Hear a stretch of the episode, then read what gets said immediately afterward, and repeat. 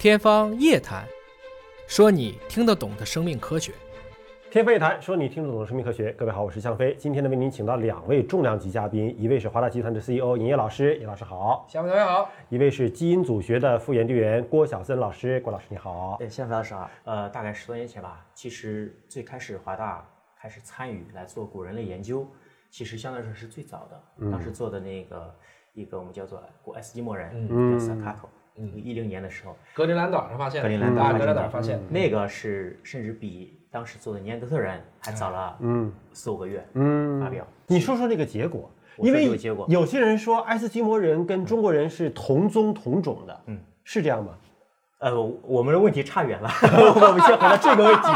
我先回到这个问题。你不是做了爱斯基摩人的基因组吗？文文文这个文科生的主持风格 就是兴趣导向。我们先回到科学问题。如果按照我个人的这个倾向，我个人倾向于就是它类似于呃尼安德特、丹尼索瓦，甚至这个一些其他地区的，包括东南亚这种人种的这种相对平行的这种一致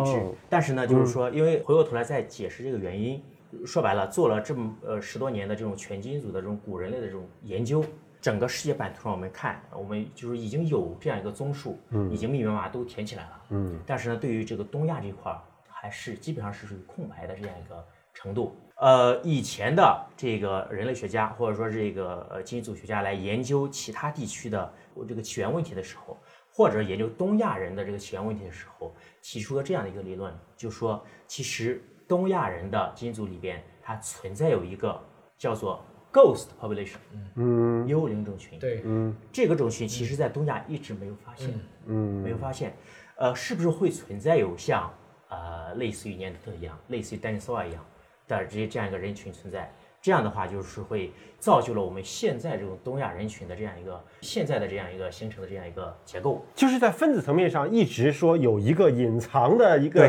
幽灵没有被证据证实。对。喝一口水啊，喝一碗汤，你觉得这里辣，嗯，但是在你的材料里面没有辣椒这个东西，嗯，那这个是哪来的嘛？就在说这个，对，把这个问题再延伸一下再说的话，就是说我虽然支持它是一个就是独立的一个人群，但是呢，对于现代的中东亚人群来说的话。我其实更倾向于这个还是非洲之源，嗯，从非洲起来的，因为呃，因为呃，对于这个整个人类的起源来说的话，各个学说、多地起源学说、单起源学说，其实越来越多的证据其实显示，其实更多的是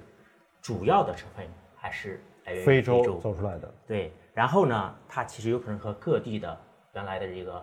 我们认为叫古人类的人群发生了一定的这个。交流，也就是说，亚洲即便有一个可以跟智人通婚的一个古人类的人种，它最终也是跟从非洲走出的这一支儿对 happy 了，对繁衍了，对，最后形成了一个新的一个种群延续下来了。对，所以对这个问题之前的时候，其实有两个假说，一个是替代学说，一个是融合学说。嗯，现在逐渐的就是比较倾向于融合学说。嗯，这个你脑子里要要一定要脑补一下啊。嗯，我们今天说的这个事儿，它不是说。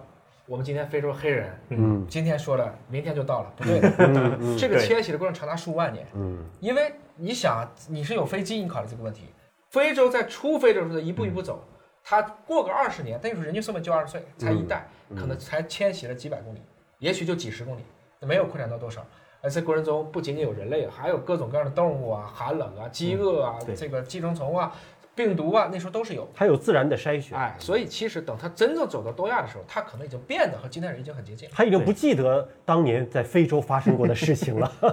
小三的这个证据呢，就是今天在非洲人群当中，你去看，就是我们讲它的基因组的这种多样性，它是最它是最高的，嗯，它是最高的，它几乎能找到这个地球上其他所有人种，就你这些我们叫单核苷酸多样性，你在非洲人当中你都能找得到，嗯，所以它就像是一个。一棵大树的树根，对吧？所有的枝杈往前倒，都能够在这个树根上找到一个分支啊，连在这儿呢。就相当于我们说红豆线大槐树嘛，非洲就是全人类的红豆线大槐树，客家人从那走出来的。嗯，只是咱们客家人是从山西走到了咱们的广东啊，走到了福建呢。我人家是非洲，就走到了你东亚。关键是，如果在亚洲，在东亚是有一只像智人一样的这样的一个人种，它又跟非洲走出这一支杂交了，它的比例到底有多大？因为尼安德特人在现代智人当中比例百分之三到四嘛，很少嘛。虽然是有杂交，但留下的痕迹很少。对丹尼索瓦人留下的痕迹也不多呀，不就一高原基因吗？没有听说还有别的更多的了，对吧？就说你即便杂交了，你的股份占的股比很少，那么亚洲这一支儿，你占的股比有多多呢？有你说的那个幽灵基因，它的份额到底有多少？这个的话，其实就需要后续的这个基因组的这个分析。需要分子证据。更多的去挖更多的去找化石对啊，一点点把它去填满对，就是这么一个过程。嗯，呃，其实对于这个整个走出非洲这个过程，如果不局限于现代智人的这个范畴，从更长的时间维度上来说，从比如说之前从南方古猿，从这个五六百万年，从和黑猩猩的共同祖先分离开始来说的话，其实当时的这个很古老的一个人就开始逐步的走出非洲了。嗯，所以这里边有个在学界一直存在有，就是说有一个大的一个走出非洲理论和小的走出非洲理论。这个里边的话是小的，就是指的是现在的智人，嗯，就现在世界上的这个我们这个人群。嗯，更多的有可能现在刚才讲的这个尼呃尼安德特人、丹尼索瓦人还有直立人这些人种，他之前也是从非洲慢慢慢慢走出来。嗯，对，他只不过是不同的时间段。因为刚才介绍小森他的这个学术经历的一个背景啊，就是专门就是做人的研究的，包括第一个亚洲人啊黄种人，包括这个呃亚洲人欧洲人对比的这种千人的基因组计划。那包括刚才提到了，就格陵兰岛上的爱斯基摩人啊，那就到底跟中国人啥关系？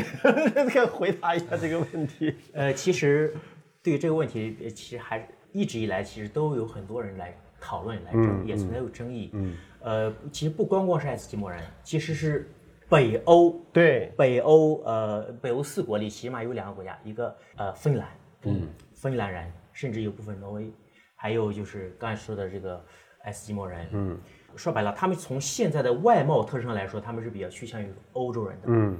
但是呢，如果你要分析它的一个 Y 染体的时候，嗯，你会发现它的 Y 染体的这个父系的分型，嗯，不是不属于欧洲的分析，嗯，反而属于这个北亚、西伯利亚、蒙古。东北亚、偏蒙古。就是成吉思汗的后代。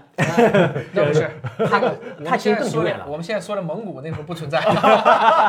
没有蒙古这个词儿啊。所以，所以我我们之前做过分析，就是说已经发表的这个芬兰人的这个男性的个体，我们分析了 Y，嗯，发现它里边有超过百分之五十的男性的一个支系，我们叫做 Y haplogroup，嗯，它都属于 N 系的，嗯，N 系的话是在这个整个西伯利亚地区，在东北亚地区分布的比例最高。从东北亚走过去的，而且它是一个，呃，这它是一个持续不断的一个这样一个，其实有有文章有证据来支持这样一个，嗯，那你包括美洲北美的土著呢，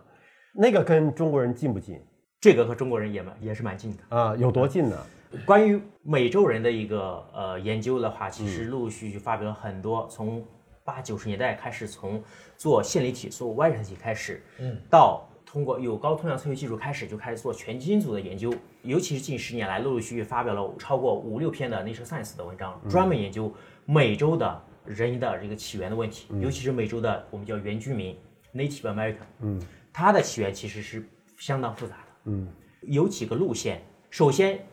比较常见的路线就是北线，嗯。白令海峡，白令海峡，当时阿拉斯加走过来的。对，阿拉斯加走过来的，这个往南走的。另外的话，在南美的，